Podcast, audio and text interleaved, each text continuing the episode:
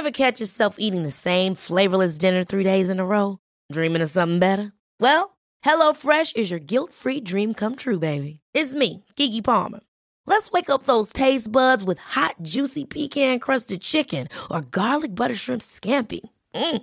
Hello Fresh. Stop dreaming of all the delicious possibilities and dig in at HelloFresh.com. Let's get this dinner party started.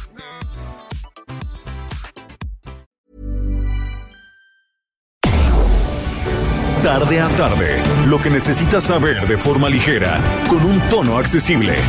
Solórzano, el referente informativo.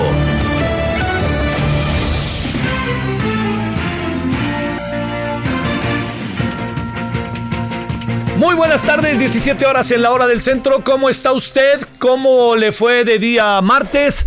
Pues ahora sí que es la boa. Los que están parados ya saben, ya saben.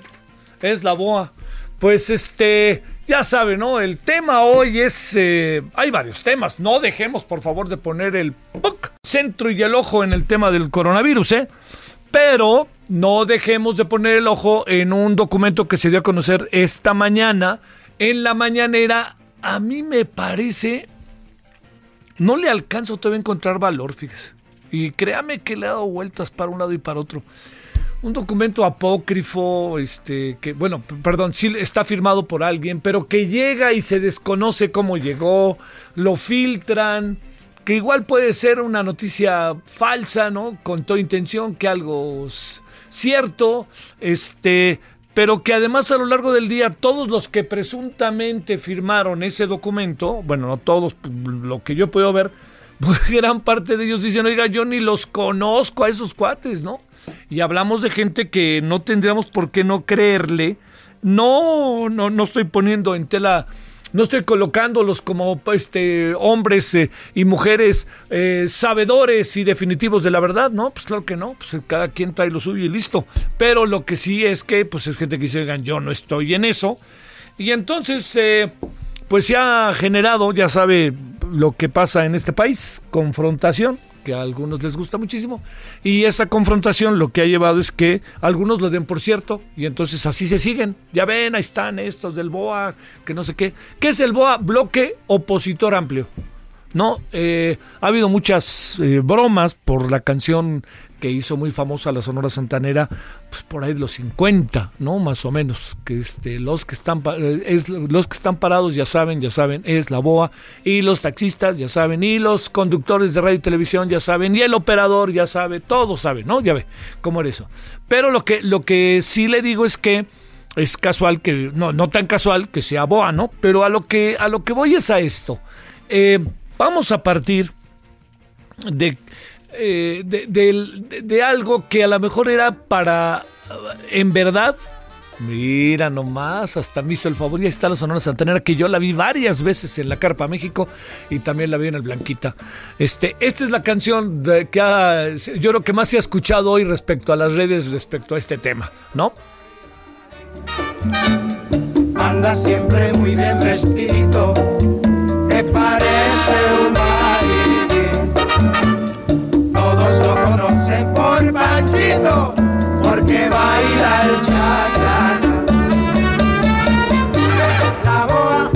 Bueno, eso, muchas gracias, señor. Es la BOA, es una casualidad o no casualidad, vuelvo a decir, si el bloque opositor amplio es la BOA o no es la BOA. Pero bueno, pongamos buena cara. Pero lo que sí creo es que eh, quisiera darle una vueltecita al asunto, si a usted le parece, para compartir con usted eh, por dónde pueden ir las cosas. Eh, mire, lo que se juega en las elecciones del año que entra aparece como algo sumamente importante. Porque es la posibilidad de que el presidente pueda consolidar su proyecto. O sea, vamos a partir de algo. Hay, algunas cosas que ya están eh, en la Constitución, ¿eh? y ni vuelta le demos. Pero es evidente que requiere de un empujón más para poder hacer el proyecto que el presidente quiere. Entonces, lo que se juega el año que entra en las elecciones es, primero, lo más importante, muchos estados de la República Mexicana que van a tener elecciones, ya sabe, el poder desgasta y López Obrador no puede ser decepción de ello. Y su capacidad de maniobra, como sea, sigue siendo amplia, alta. Pero lo que puede pasar ante una eventual derrota, una eventual derrota de Morena, vamos a partir de esto. Yo no creo que vaya a perder Morena, ¿eh? pero digamos que pierda esta mayoría Morena y que todo lo tenga que negociar y que todo acabe. Al final, ya sabe, ¿no? Este, un poco eh, congelado, porque no se puede dar el sí y el no, porque no se alcanza. Entonces todas las se neutralizan las votaciones en el Congreso. Entonces esta es una de las cosas que yo creo que hay que atender, que hay que ver. Entonces lo que se juega el año que entra es importantísimo porque en caso de que logre mantener la mayoría, se puede consolidar el proyecto de López Obrador. Y eso, perdóneme, por más obvio que sea, pongamos ahora las cosas de otra manera. Lo que se está jugando en el proceso electoral del año que entra. Pero no solo se está jugando eso, también se está juzgando, se, está jugando lo que tiene que ver con la posibilidad de que el presidente mantenga esta hegemonía y que el presidente pues este vaya de todas todas, eh, haga virtualmente muchas veces lo que quiere y no lo digo peyorativamente, es un mandato que le dio la sociedad mexicana. Y además él está haciendo en buena medida lo que le dijo a la sociedad mexicana que iba a hacer. Hay muchas otras cosas que no, ¿eh? que realmente me parece que dijo una cosa y está haciendo otra. Pero lo que me parece aquí en este sentido clave es que también es el quitarle fuerza a López Obrador. Quitándole fuerza, en el 2022 vendría este referéndum y en el referéndum tendría que manifestarse, pues a lo mejor llamados de atención al presidente. Yo no creo que la sociedad mexicana en el 2022 vaya a decir que se vaya López Obrador. Yo no sería de esa idea. Yo no sería de esa idea. Pero el asunto está en que si usted se da cuenta, hay muchas variables que se están jugando en este momento. Entonces, el hecho de que el presidente haya dado a conocer un documento que se desconoce su origen y que les llegó y que fue seguramente un simpatizante que me lo dio, y que luego resulte que a lo largo del día todos, bueno, buena parte de los este, presuntamente firmantes están desmintiendo que ellos estuvieron ahí, pues entonces eh, aquí hay algo que hace pensar el por qué el presidente le da tanta relevancia a un documento de esos mismos documentos que él en otras ocasiones ha sido muy crítico porque son documentos que no se acredita ni de dónde vienen ni si son ciertos o no son ciertos. Lo dio a conocer y creó pues de estas burbujas que el presidente es muy bueno para hacer. Y todo mundo, pues a lo largo del día, toda la mañana por lo menos, nos quedamos en eso. ¿Es cierto el documento o no es cierto el documento? Si nos atenemos a lo que han dicho algunos de los que presuntamente firman el documento, muchos, ya van varios, por lo se lo digo porque lo he leído, pues entonces resulta que el documento no es cierto. Yo creo que mañana el presidente dirá, bueno, yo lo di a, ya ve cómo es, ¿no? Yo lo di a conocer para que lo conocieran, ¿no? Pues ahí está, a mí me llega y como muchas otras cosas me llegan y yo soy transparente y yo se los doy a conocer. Pero en el fondo yo sí creo que hay una parte que tiene que ver con, eh, con un asunto que no es casual, que puede tener mucho de estratégico. Pensando en esto que le dijo, el 2021 ya llegó, las elecciones del año que entra ya llegaron, ¿eh? Cuando ya llegaron, yo sé que falta un año, pero ya sabe usted, el otro día me decían 17 de septiembre, creo que es la fecha cuando inicia el proceso formalmente, pero los partidos ya se mueven, el presidente ya se mueve, Morena ya se mueve. Y Morena está en apuros, ¿eh? en apuros serios, porque Morena no está tan cohesionado internamente. Simplemente vea que todavía no tienen plena claridad de quién va a ser su presidente o presidenta, recordando que el señor Ramírez Cuellar es presidente interino y que además trae una bronca grande, grande, no cualquier cosa, con la señora eh, Jade que era quien le antecedía en el cargo.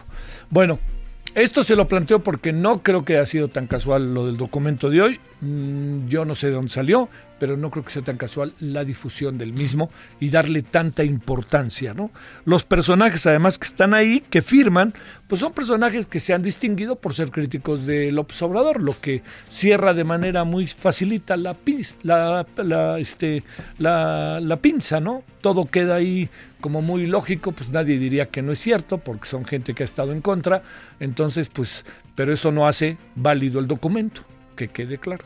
O sea, todos los que están ahí, de los que yo he podido ver, han mantenido una crítica fuerte hacia López Obrador. Pero todo eso no acredita que hayan firmado el documento o que estén en el documento o que hayan sido creadores del documento, incluso algunos sectores como el, el sector privado e incluso el Instituto Nacional Electoral, ¿no? que ahí me parece medio, este, se lo confieso un poquito no, no, no, lo puedo imaginar porque conozco a los consejeros de toda la vida, este, de toda la vida, muchos de ellos. No, no, no los veo en eso, pero bueno, una cosa es lo que yo vea y otra cosa es cuando llega la veridad, ¿no? La verdad, cuando llega la terca realidad. Entonces, echémosle ojo a eso. Yo no creo que mañana, nunca de los nunca, vaya a haber una este, disculpa, no es el estilo de la casa, pero lo que sí es que pues, dirá, bueno, yo lo voy a conocer para que fuera transparente, ya están diciendo que no, pero bien sabemos que sí, vaya a saber muchas cosas. Pero lo que sí, por favor, lo que sí queda como un asunto para atender es el, lo, simbólico que puede estar detrás de esto, el, asunto de echar a andar una eh, toda una corriente de opinión, sobre todo por el caso concreto y específico de, eh, lo que puede pasar en las elecciones del año que entra. Bueno, ese es uno de los grandes asuntos de hoy que se ha movido a lo largo de todo el día, no lo perdamos de vista. Y también le quiero decir que otro de los asuntos es que hoy recibimos eh, dos o tres llamadas, que eh, lo pongo en la mesa, de nuevo de buenas eh, personas conocidas del centro histórico.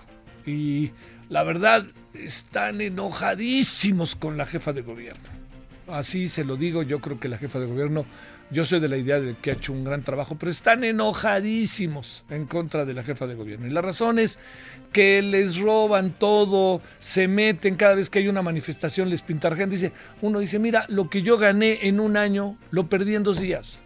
En dos días, aunque no lo creas. ¿Por qué? Porque me rompieron vidrios, se llevaron mi mercancía, me pintaron toda la tienda, este, incluso a dos o tres este, acabaron ahí lesionados. Dice, pues, ¿qué, qué, ahora qué hago, no? ¿Qué hago? Bueno, se lo digo a la jefa de gobierno, créame que en buen ánimo y pensemos en, los comerciantes del centro y pensemos, ¿sabe también en quién? En la policía. Usted imagínese, pensemos lo que quiera de la policía y créame que todo lo que pensemos le ponemos palomita, ¿eh? O sea, lo compartimos. Pero pensemos en la policía que está parada y que llega un manifestante que le menta a la madre, le escupe, lo empuja, lo golpea, le dice hasta de qué se va a morir y además de todo le dice, este, tú poco hombre o poca mujer, lo que usted quiera, ¿no? ¡Bum, bum, bum! Y ay del policía si levanta la mano, ¿eh? Ya no, ya no más la mano para decir hágase para atrás, ¿eh? Entonces esto también tenemos que ver, tenemos que verlo, no es un asunto que tenga que ver con este sexenio o directamente con la señora Claudia Sheinbaum, ¿no? Pues es un asunto que ahí traemos, acuérdese, ¿no? Traemos un, con los manifestantes traemos ahí una relación muy extraña, porque muchas de las manifestaciones, por favor, no lo olvidemos, son manifestaciones auténticamente genuinas. Lo de Giovanni López no es genuino, claro que es genuino. Ya lo que pasa ahora sí que en los prolegómenos y en los alrededores, ahí es donde viene el problema. Bueno, muchas, muchas voces que están en voz baja manifestando su molestia e inconformidad. Las de los comerciantes y las de los policías. Atendamos eso, veamos cómo lo resolvemos, a ver cómo le hacemos. Eso es lo que, esto es de lo que, de lo que se trata, ¿me entiende? Porque no voy a soslayar por ningún motivo el gran valor que tienen las manifestaciones y el centro, ¿no? El motivo de ellas. Bueno, oiga, aquí andamos agradeciéndole que nos acompañe. Espero que, insisto, acá por acá donde nosotros andamos, como que quiere llover. Estamos en el día 9 de marzo, 9 de junio, martes, perdón, 9 de marzo, ni Dios lo quiera. Bueno, si es del año que entra, quién sabe, ¿verdad? Ya es que sí que ya llegamos.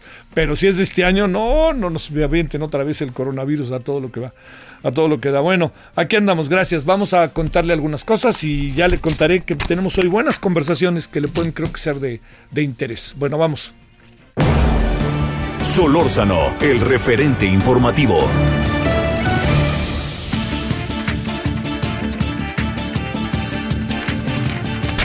Bueno, a ver, le cuento. María Belén Méndez Bauer, investigadora de estudios mesoamericanos de la UNAM. María Belén, ¿cómo has estado? Gracias que tomas la llamada. ¿Qué tal? Buenas noches. nada con esta cuarentena. Muy bien. A ver, podemos ver si está bien la llamada, porque como que la oí cortada, entonces para que no le padezcamos al rato y sino de una vez tener ahí el asunto, ahí estamos. Bueno, oiga, le voy a decir para qué vamos a hablar con la investigadora. Es investigadora del estudio de estudios mesoamericanos de la UNAM. Le voy a decir por qué. Vamos, bueno, ahorita ella ya no lo va a decir porque ya está. Ahora sí me escuchas bien, María Belén. Sí, sí, sí, le escucho bien. ¿Cómo te ha ido de quédate en casa? Eh, pues trabajando, leyendo, haciendo de todo un poco. Bueno, eso está bien. Oye, Sí. a ver, hace creo que una semana y un poquito nos dieron a conocer que se encontró la construcción monumental más antigua y grande hasta ahora, encontrada hasta ahora en la zona maya de Aguada, Fénix, en Tabasco, y que incluso puede llegar hasta Guatemala. A ver, ¿por qué no nos cuentas desde el ABC cómo lo descubrieron, de qué se trata? Todo eso, María Belén. Pues bueno, eh, Aguada Fénix es un sitio que se encuentra muy cerca de la frontera con Guatemala, eso es cierto. Eh, es muy grande y, es, y le llamamos como el sitio monumental más grande hasta ahora encontrado en el área maya. Porque este, pues es una plataforma alargada de forma rectangular que mide en su eje norte-sur eh, 1.400 eh, metros y en su eje este-oeste 400 metros. Ajá. Más que tiene una altura de 10 o 15 metros más o menos. También tiene nueve calzadas que dan acceso a, a esta gran plataforma y pues por lo que creemos, eh, o sea, tiene esos tantos accesos porque es posible que se que haya sido utilizada para congregar a, a muchas personas. Eh, estamos hablando de un descubrimiento, de- bueno, a un, un, un encuentro de, de qué naturaleza para lo que significa la historia de Mesoamérica. Bueno, primero porque se han encontrado lugar, eh, sitios con semejan- eh, semejantes características o, o similares, ¿verdad? Uno de ellos eh, es San Lorenzo, que es el sitio olmeca más antiguo, que está localizado en Veracruz. También eh, otro que tiene características más o menos similares es La Venta, pero La Venta es posterior a San Lorenzo. Entonces, justo en medio de, estos dos grandes asentamientos olmecas, pues no se tenía evidencia arqueológica aún, hasta ahora que pues hemos encontrado eh, Aguada Fénix, pues también tenemos como ese eh, espacio ya con, con datos arqueológicos, entonces esto nos da mm, nos da pie a pensar también la relación tan intensa que hubo en esta zona que justo está en medio de la zona maya y de la zona olmeca. Entonces, en- pues todavía no podemos denominar a qué grupo étnico pertenecían estas poblaciones, pero sí podemos determinar la, el movimiento de población que había en esta zona, ¿verdad? Como un puente, Oye, puente cultural. oye, este, eh, digamos, a ver, te hago preguntas que a lo mejor pueden resultar muy, muy este, ingenuas, pero a ver, una de ellas, eh, ¿podríamos tener una idea de la densidad poblacional de la zona? ¿Mucha gente, poca gente? ¿Alguna idea podríamos tener o no? Pues sí podríamos tenerla, lo único es que nosotros necesitamos aún más datos para, para llegar a esta conclusión. Ajá. Sabemos por el tipo de construcción tan grande que es que no se requirieron 100 personas, ¿verdad? Sí. Sino que se requirieron muchas más personas para poder hacer esta construcción tan grande. Porque además eh, es, es una construcción que prácticamente empezó de cero. Esos 10 o 15 metros en, es eh, completamente desde cero. Sí. Limpiaron el suelo natural y comenzaron a colocar eh, pues un, un montón de capas de, de relleno y de, de lodo de diferentes lugares y los y sabemos que es de diferentes lugares porque el relleno es de diferentes colores. Sí. Entonces, al momento de, de acarrear esta gran cantidad de, de lodo para hacer esta construcción, pues sí tuvo que tuvo que participar muchas personas. Por eso todavía no podemos estimar cuánto. eh, habría mucha, este, digamos, ahí, ahí vivía la gente o básicamente vivía en otra zona y ahí y, iba nada más al trabajo de la construcción. Pues esa es una de, la- de las incógnitas que tenemos. Esta es una muy buena pregunta porque eh, estamos ahorita con la incógnita de qué fue primero, si construyeron primero esta gran plataforma y a partir de ahí la gente se asentó en los alrededores de, la plataforma y se quedó a vivir ahí, o fue al revés, si las personas primero llegaron, se asentaron en este lugar y luego empezaron a construir la plataforma. Claro. Por eso es que el proyecto ahorita eh, para las siguientes temporadas se está enfocando en estudiar las áreas habitacionales, es decir, en dónde vivían la, las personas, ¿verdad? Entonces, para ahí ya podemos tener datos que nos permitan comparar qué fue antes, ¿verdad? Si la plataforma o la, la, la, el área habitacional. Oye, este, eh, y cuando hablamos de, de, esta, de esta zona, eh, estamos hablando de... Eh, también de una, lo digo como una metáfora, como de una inteligencia, una inteligencia superior o una inteligencia eh, mayúscula de parte de, de, los diseñadores? Pues lo que estamos hablando no solo es de, de inteligencia, sino que del trabajo, ¿verdad? Y del nivel de organización social que tenían estas poblaciones. Primero, porque hasta el momento, en, los estos eh, tres años que nosotros llevamos trabajando en, en el lugar, no hemos encontrado ninguna evidencia de, de alguna organización social jerárquica, es decir, no hemos encontrado élites que estén dominando al resto de la población. Entonces, esto lo que nos indica es que probablemente había una forma de organización comunitaria que logró a través de, diferentes formas de cohesión social construir esta esta gran plataforma, ¿verdad? Entonces, eh, eso es creo que es más impresionante más que la que la cuestión de la inteligencia porque además pues sí tienen esta orientación norte-sur casi perfecta pero que también están utilizando a través de los astros verdad porque además de la en la plataforma grande eh, al centro tiene un espacio que algunos arqueólogos le han denominado como los conjuntos de conmemoración astronómica que sirve para ver los solsticios y los equinoccios entonces también estamos, eh, pues estamos ante una relación muy estrecha de la población con los astros y con todo el entorno, ¿verdad? Con el paisaje y todo para hacer posible la construcción de, de, este lugar. Oye, por último, María Belén, yo entiendo que, que no es una casualidad, pero a ver, ¿cómo fueron llegando a este importante encuentro o descubrimiento? No sé cómo llamarle. Bueno, pues todo... Eh, toda esa idea de, del doctor Takeshi Inomata y de la doctora Daniela Triadán. Ellos son investigadores de la Universidad de Arizona y eh, pues trabajaron muchos años en Guatemala, en el sitio de Ceibal. Entonces estábamos, desde ese entonces, hace 10 años, estaba estábamos intentando averiguar cuál era la, la relación que existía del centro del Petén con el área Olmeca, porque se encontraron algunos indicios de relación.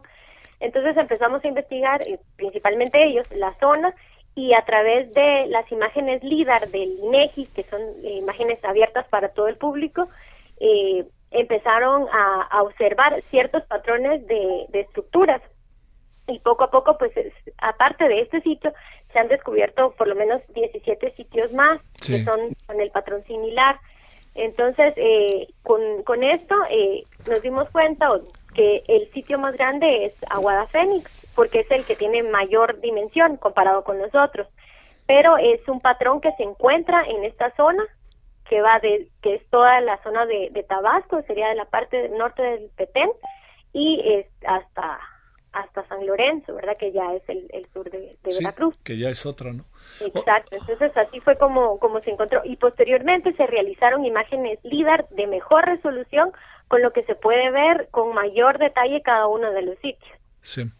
Pues este, oye, felicidades y ojalá este no bajen la guardia y sigan ahí, porque también traemos ahí una cosa como para entender qué fue lo que pasó exactamente con el aeropuerto de Santa Lucía, ¿no? Claro, que estamos hablando de temporalidades distintas y lugares distintos, pero sí, pues sí, es, es lo mismo. México, al igual que, que casi todo Mesoamérica, que incluye parte de Centroamérica, sí. Eh, es un gran sitio arqueológico, o sea, cada vez que, se van haciendo nuevos descubrimientos, no solo arqueológicos, sino también paleontológicos. Claro. Oye, y ahora viene el gran problema si construimos ahí o no. Claro, exacto. ese va a ser Exacto, sí. Ese, ese es, un, es una disyuntiva y es parte como del, de la protección del patrimonio que debemos de tener, pues tanto los mesoamericanos como los mexicanos. Bueno, híjole. Va, a haber, yo creo que, bueno, gracias María Belén, pero creo que viene una discusión fuerte sobre Santa Lucía en muy poco tiempo. Muy bien. Muchas gracias. Bueno, gracias a ustedes. Buenas tardes. María Belén Méndez Bauer, investigadora de estudios mesoamericanos de la UNAM. Este descubrimiento que es una maravilla, esto que apareció allá en Tabasco. Desde hace una semana lo traíamos, ¿eh? Sé que mucha gente lo ha traído, pero no, no quería que pasara por ningún motivo por alto, en verdad, para este, para, para, para usted y para nosotros, ¿no? Para que no perdamos de vista la relevancia que tienen estas, eh, todo esto, ¿no? Este, yo le diría la trascendencia que tiene para recuperar nuestra historia. Pero le vuelvo a decir, ¿eh? el tema de Santa Lucía, Felipe Ángeles, el aeropuerto, ahí va a haber lío, ¿eh? que conste que se lo aviso. Y se lo aviso por lo que han ido descubriendo. No solamente son los mamuts, son muchas otras cosas que hay por ahí. Bueno, pausa, ahorita regresamos. El referente informativo regresa luego de una pausa. Estamos de regreso con el referente informativo.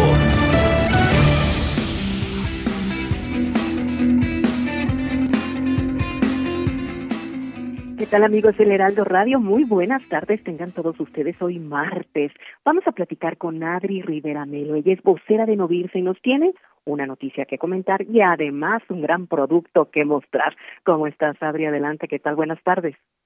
Buenas tardes, mi querida Moni, amigos. Pues sí, les eh, comparto que primero la noticia. El mundo llegó a más de 7 millones de casos acumulados de COVID-19, por lo que hay que seguir tomando precauciones. Esto lo informó la Universidad de Johns Hopkins y pues eh, por eso debemos de seguir protegiéndonos a nosotros y a nuestras familias, por supuesto. Esto lo podemos hacer con el tapete esterilizador que es utilizado en hospitales, elimina el 99% de bacterias, patógenos, pero principalmente del virus del COVID-19. Y bueno, es muy sencillo de utilizar, únicamente hay que vaciar el líquido esterilizador, hay que colocar los pies durante unos 15 o 30 segunditos limpiando muy, muy bien las suelas de los zapatos. Este tapete viene ya con líquido que les va a durar dos meses, es un líquido suficiente para dos meses y la verdad es que pues su diseño individual y compacto mejora su acción. No es momento de flexibilizar las restricciones impuestas para controlar el virus en nuestro país, así es que nosotros se los enviamos hasta la comodidad de su hogar. El número que hay que marcar para que lo empiecen a marcar en este momento es el 800 230 y bueno, pues la promoción que les estamos ofreciendo es que si pagan con tarjeta bancaria, se llevan dos por uno más un refil de un litro de líquido sanitizante, que es el mismo líquido que viene en el kit del tapete. Así es que vale la pena que llamen. Si pagan con tarjeta, se llevan dos por uno más un refil de un litro de líquido sanitizante, que es el que viene en el kit. Y los invitamos a que nos visiten en hospitalar.mx, porque solo Hospitalar distribuye productos de nivel hospitalario y no de uso doméstico. El número, Moni, lo repito, es el 800 mil. Gracias, Adri. Amigos, a marcar en este instante, no se pierdan la gran oferta. Gracias, regresamos con ustedes. Solórzano, el referente informativo. Balance Inmobiliario es presentado por Inmobiliaria 20. Vámonos a las 17 con 33 ahora con Horacio Urbano. Querido Horacio, te saludo. Buenas tardes, adelante. ¿Qué tal Javier? Muy buenas tardes y muy buenas tardes a todo el auditorio.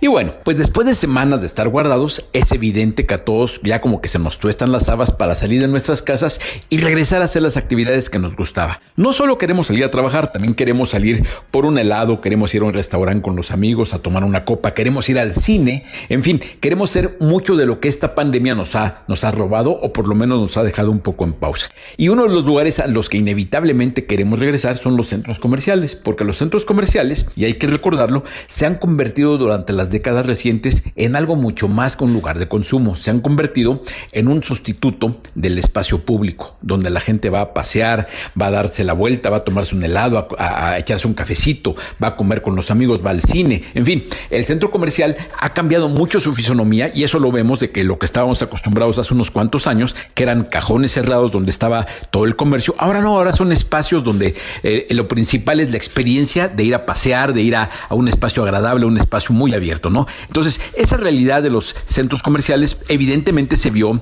frenada por esta pandemia donde se evitó por completo que tuviéramos lugares de contagio donde hubiera mucha gente y uno de ellos desafortunadamente fue los centros comerciales. Entonces, es una realidad que ahora tendremos que regresar seguramente con muchos protocolos de seguridad, protocolos que tendrán que ver con la forma en que llegamos al centro comercial, con la forma en que accedemos al centro comercial y con la forma en que visitamos cada uno de los negocios. Los negocios tendrán además que incorporar protocolos que tendrán que ver específicamente con el giro de cada lugar. Será diferente la forma en que lleguemos a un cine y veremos que hay, a lo mejor habrá que dejar un lugar ocupado y dos sin ocupar, un ocupado y dos sin ocupar. Y habrá que ver también qué pasa en lugares como los restaurantes y los bares, que evidentemente uno de los grandes retos de esta distancia social que hemos vivido es dejar mayor espacio y bajar el aforo que tienen estos lugares, lo cual seguramente eh, cambiará las dinámicas y tendremos que acostumbrarnos a eso. ¿Qué va a pasar, por ejemplo, cuando lleguemos a una tienda de ropa? Pues seguramente también habrá protocolos diferentes a la hora de probarse y eso implicará parte de la transformación que tienen que hacer los centros comerciales donde tendrán que apostar mucho más por la experiencia de la gente, pero que a la hora del consumo esta experiencia cambie también y la gente pueda hacer su consumo de una forma que entra a estas tiendas, que las tiendas serán una especie de cuarto de exhibición, de showroom, donde veamos, veamos las prendas y no necesariamente nos las probemos o tengamos que tomar diferentes tiempos, a lo mejor con un tiempo de espera más, más largo para poderla probar. ¿Qué va a pasar? Que podremos a lo mejor complementar la experiencia de estar en el centro comercial con alguna aplicación que nos permita reservar en el restaurante para no estar parados afuera, que nos permita eh, hacer la compra y que nos permita incluso acordar con el centro comercial que las compras se hagan en una entrega a domicilios. Tendrá que ser un sistema de comercio apalancado en la experiencia vivencial de estar en el centro comercial, de seguirlo utilizando como un espacio de encuentro, pero con todas las virtudes de la tecnología que hoy ya estamos viviendo y que difícilmente renunciamos a ello. Para todos ha sido muy práctico poder pedir a domicilio desde el supermercado, por supuesto comida y algunos muchísimos más insumos. Hemos pedido de todo, ¿no? Eh, por productos de café, este, una computadora, papelería, hemos pedido de todo a domicilio. Sin embargo, el centro comercial basa su posibilidad de éxito como lo ha basado hasta ahora, en la posibilidad de ofrecer una alternativa donde la gente vaya por la experiencia,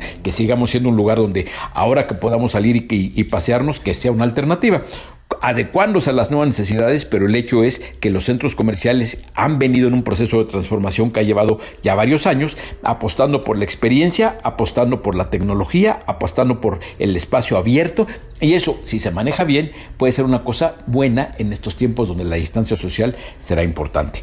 Esto es el tipo de cosas que vamos a ver en el sector inmobiliario, porque esta reflexión que hacemos en cuanto a los centros comerciales, pues tendríamos que hacerlos a la hora de valorar lo que pueda pasar con, con las oficinas, por supuesto, con las fábricas, con los hoteles en todos habrá una transformación que tendrá que ver con la necesidad de privilegiar este, este activo que antes no habíamos evaluado, que era la seguridad física, la salud, la parte de salud, y que ahora será uno de los requisitos a la hora de analizar cualquier calidad de un espacio inmobiliario. ¿no? Vamos a ir a un restaurante, sí, pero además de la comida tendrán que tener las condiciones de seguridad que nos hagan inseguros. Ahora, el mayor activo para los centros comerciales será ganar la tranquilidad de sus clientes para que así ellos se puedan animar y regresar y reactivemos esa línea de comercio que tiene mucho que ver con la economía de mercado de la que tantos dependemos. Y bueno, hasta aquí mi comentario, Javier. Un abrazo a ti y un abrazo a todo el auditorio. Hasta luego.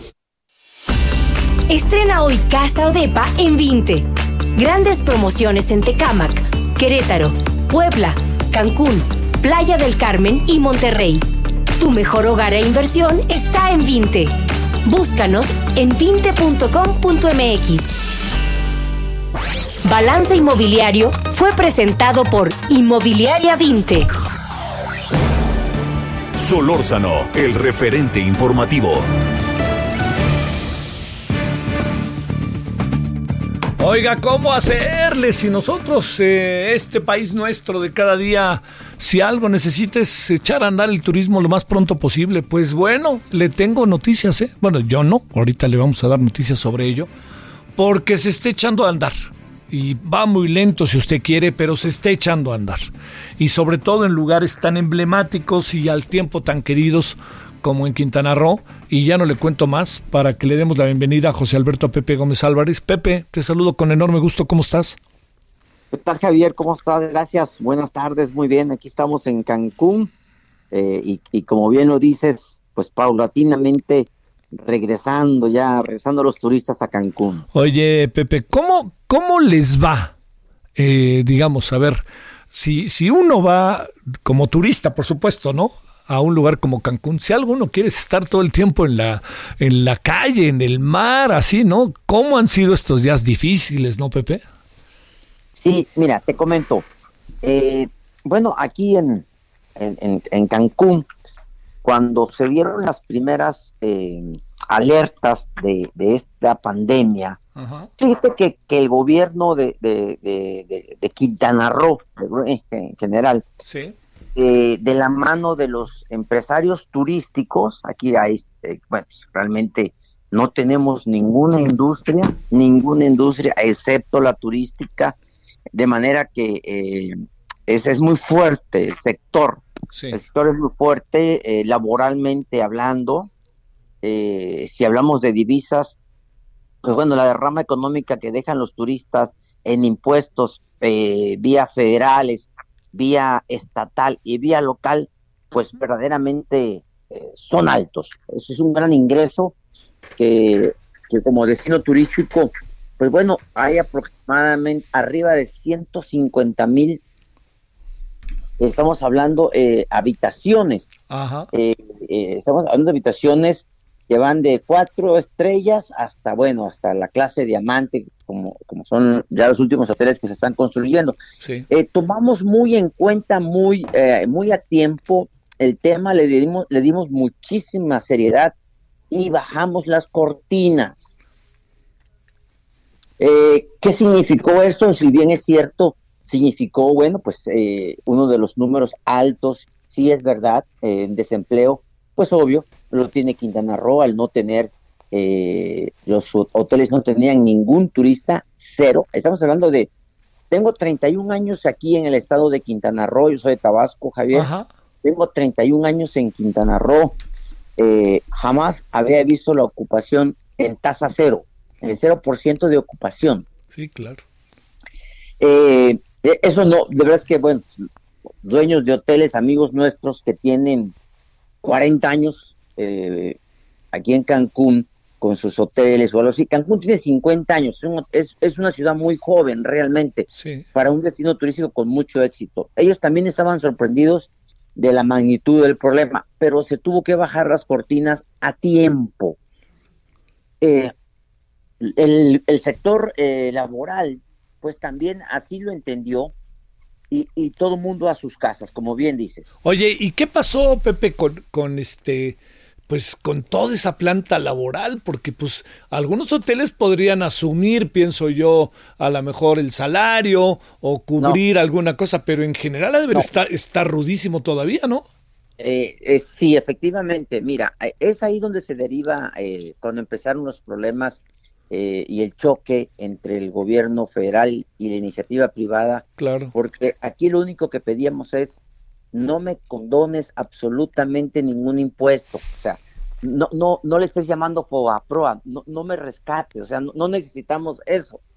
Lo único que necesitamos es que nos difieras los pagos. Yo te voy a dar un ejemplo, en, en, en mi empresa, ¿Sí? eh, Gru Grupo Keki se deriva de siete unidades de negocios. Ajá.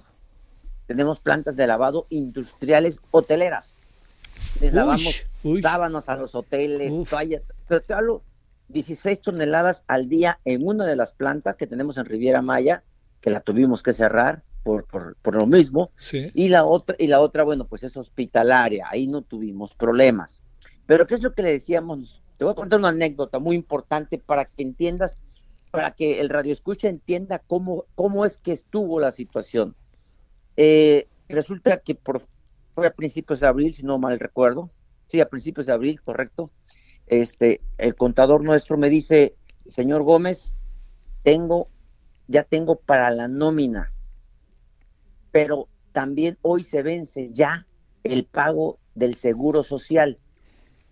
¿Qué pago? Híjole, en automáticamente cosa, sí. tú dices, tú en automáticamente tú dices, pues paga la nómina, claro. es lo lógico, correcto y dice, no, porque si no pago el seguro social, congelan la cuenta.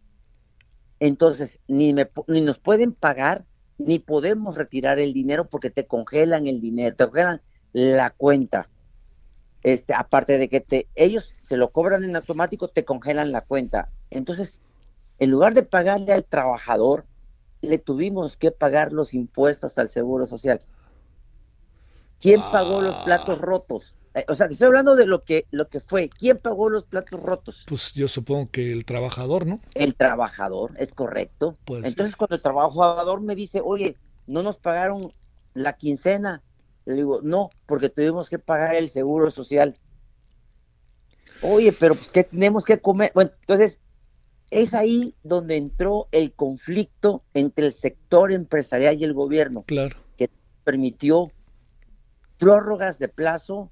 eh, mira, te pago lo que te debo de aquí estos dos meses, te los pago, te los voy sumando mensualmente de aquí a diciembre. A estrategias de pago, estrategias. Entonces, eh, efectivamente, pues al no nos, al, al no tener ese apoyo, imagínate un hotel que tiene siete mil, ocho mil empleados No, hombre, pucha. A la calle. Tuvieron que irse a la calle, Javier. Ese es el problema. Oye, eh, oye. Pepe, a ver, eh, eh, digamos, este, ¿qué, ¿qué tanto hoy, en este momento, están en posibilidad de ir recuperando, pues no diría el tiempo perdido, sino el tiempo ido, ¿no? Porque pues ya no hay manera de recuperar nada en ese sentido. ¿Cómo van y cómo poder echar a andar? Supe de algunos vuelos a Cancún, pero algunos de ellos, fíjate que me contaron que fueron a Cancún porque de ahí se iban a Buenos Aires o se iban a otros lados. Pero ¿qué, qué hay ahora? ¿Qué es lo que tienen enfrente, Pepe? Ok. Eh, entonces, estamos en la plena pandemia, estamos en, la verdad es que se- ya estamos en semáforo naranja, bueno. porque entendió también el trabajador y entendimos todos los ciudadanos de Quintana Roo que había no había no que salir a la calle, había que usar tapabocas y antibacteriales, en fin. Entonces, eso nos permitió hoy hoy estar en semáforo naranja. ¿Qué significó que economías como lo que es el sector turístico ya empezaron a llegar los primeros ayer, ayer empezaron a llegar los primeros turísticas, los primeros turistas a Cancún Ajá. y ya las cuatro terminales internacionales de Cancún, las cuatro están ya abiertas. Esperamos que esas líneas aéreas, las que vayan a quedar de las líneas aéreas, empiecen a abrir sus conexiones a Cancún. Ya está el vuelo de Miami-Cancún, ya lo abrieron, Ajá. ya está abierto también. Sí, ya abrió eh, Houston, Cancún, ya abrió Nueva York, Cancún, ya abrió eh, Los Ángeles, Cancún, ya empieza el motor de la economía turística, ya empieza a avanzar. Ayer nos dio mucho gusto porque hubieron eh, cinco hoteles que ya abrieron, Sí. hoteles eh, grandes, Ah, y, este, y que hoy tienen una ocupación del casi el 12%. Sí. Eso es muy bueno porque se está previendo que para, digo, ya no vamos a alcanzar la gran parte, la, la, la, la chuleta grande del verano, Ajá. pero sí vamos a alcanzar a agarrar una parte de ese turista que está buscando playa, que está Sí. buscando sol. Y que ahí le viene el frío, ¿no? y que ellos ya empiezan, esa- efectivamente, ese turismo que viaja en diciembre por el frío a Cancún, ese vamos a captar. Ya lo, lo que se perdió, pues, pues obviamente ya jamás lo recuperas. Pero sí empieza la maquinaria y que esperemos que para verano estemos ya en un 25-30% de ocupación Oye, en hotelería. Déjame concluir, Pepe. Este, a ver, como, como luego dicen remedio y trapito, estamos ante una situación, digo, quisiera pensar que también a lo mejor a Cozumel le empieza a pasar algo, le empieza a pasar a otros, ¿no? A otros, este, eh, a otros, eh, a otras ciudades que son tan emblemáticas, Playa del Carmen, en fin, la Riviera Maya.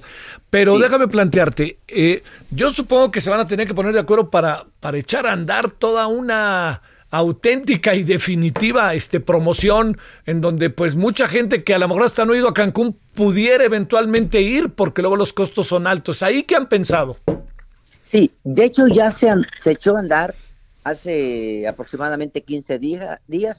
Eh, mira, desapareció a nivel federal, a nivel federal desapareció el Consejo de Promoción Turística de México.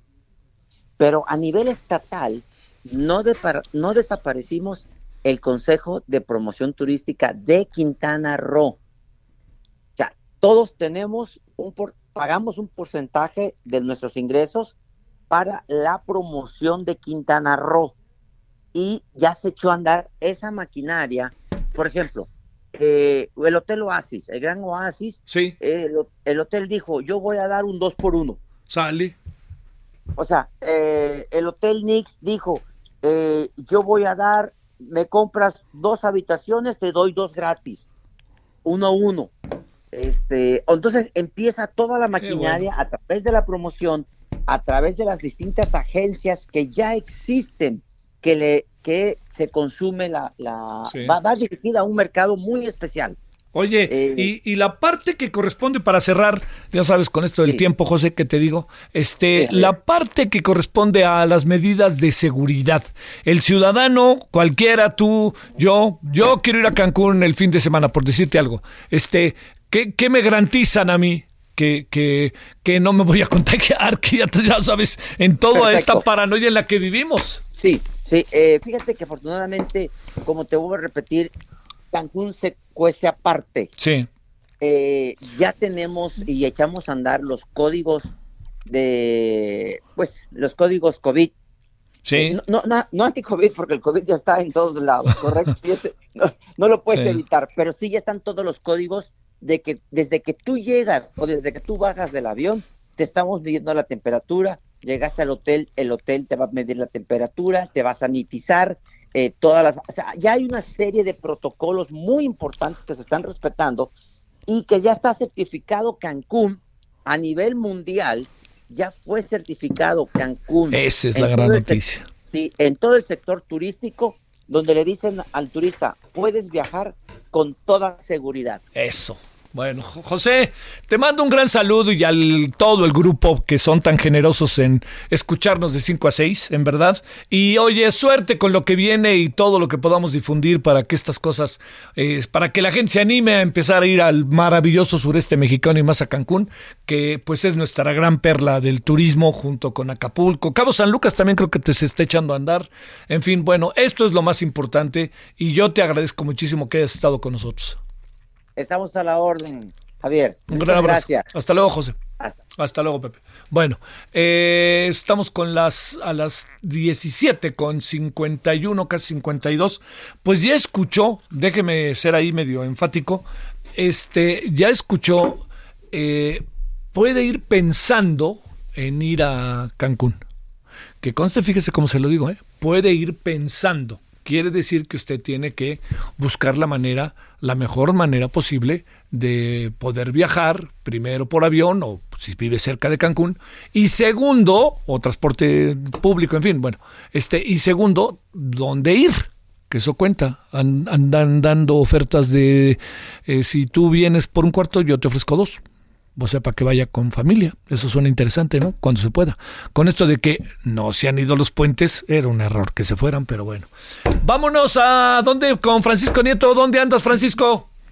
Javier, ¿qué tal? Muy buenas tardes. Pues aquí reportándote lo que sucedió hoy en la mañanera.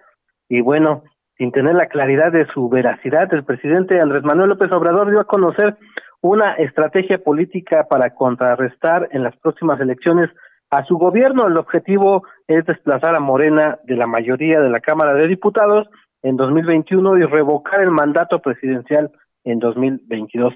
Con el título Rescatemos a México, proyecto bloque opositor amplio, ya conocido en las redes como el BOA, el documento confidencial del cual llegó de manera anónima a Palacio Nacional, explica que deben hacerse campañas negativas con los resultados del gobierno tanto a nivel nacional como internacional, especialmente en Washington, acompañado de una estrategia en redes sociales.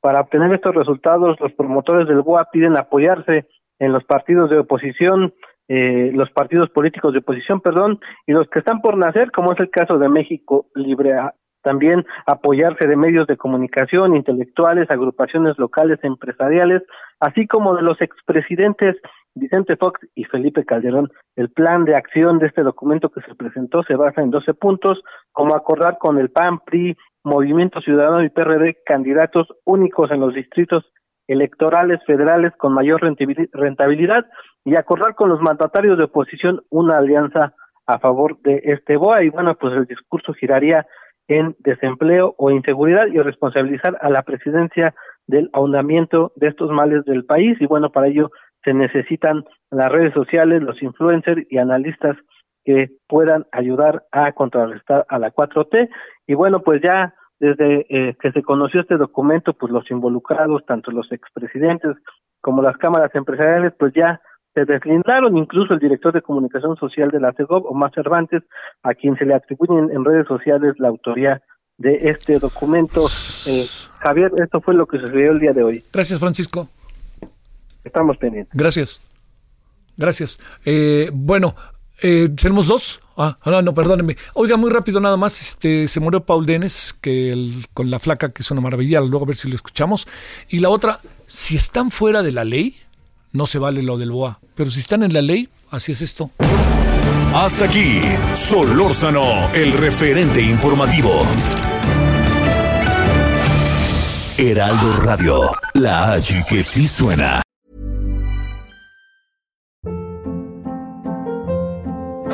Hold up. What was that? Boring. No flavor. That was as bad as those leftovers you ate all week. Kiki Palmer here, and it's time to say hello to something fresh and guilt-free. Hello Fresh. Jazz up dinner with pecan-crusted chicken or garlic butter shrimp scampi. Now that's music to my mouth. Hello Fresh. Let's get this dinner party started. Discover all the delicious possibilities at hellofresh.com.